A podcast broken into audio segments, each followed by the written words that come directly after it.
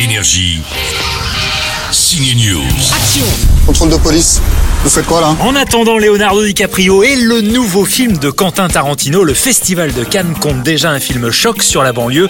Les Misérables aura certainement un prix. C'est l'histoire de trois flics dans une cité de Montfermeil. Ça sent le shit ça Montfermeil, c'est là où Victor Hugo a passé une nuit et s'en est inspiré pour écrire Les Misérables. C'est aussi le titre du premier film de Lajli. Il a grandi là-bas, il avait déjà tourné le documentaire 365 jours à Montfermeil. Je vous filme, vous avez pas le droit de faire ça. Arrête de filmer. Non. T'es contente là Alors Lajli, réalisateur heureux?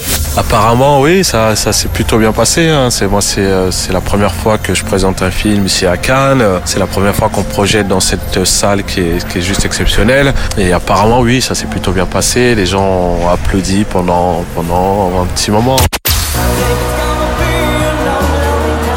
Sera-t-il au palmarès Verdict ce week-end En attendant, c'est la semaine des comédies musicales. Taron Egerton qu'on a vu jouer Robin des Bois chanter Elton John sur la croisette et bientôt au cinéma dans Rocketman. Plus qu'un biopic, c'est une vraie comédie musicale avec 11 chansons dont Rocketman que vous entendez et c'est bien Taron Egerton qui chante. C'est aussi Will Smith qui chante en génie dans Aladdin. Évidemment, à part une nouvelle chanson, ce sont tous les titres du dessin animé repris dans cette nouvelle adaptation qui chante aussi pas mal. À demain. Énergie. Signe News.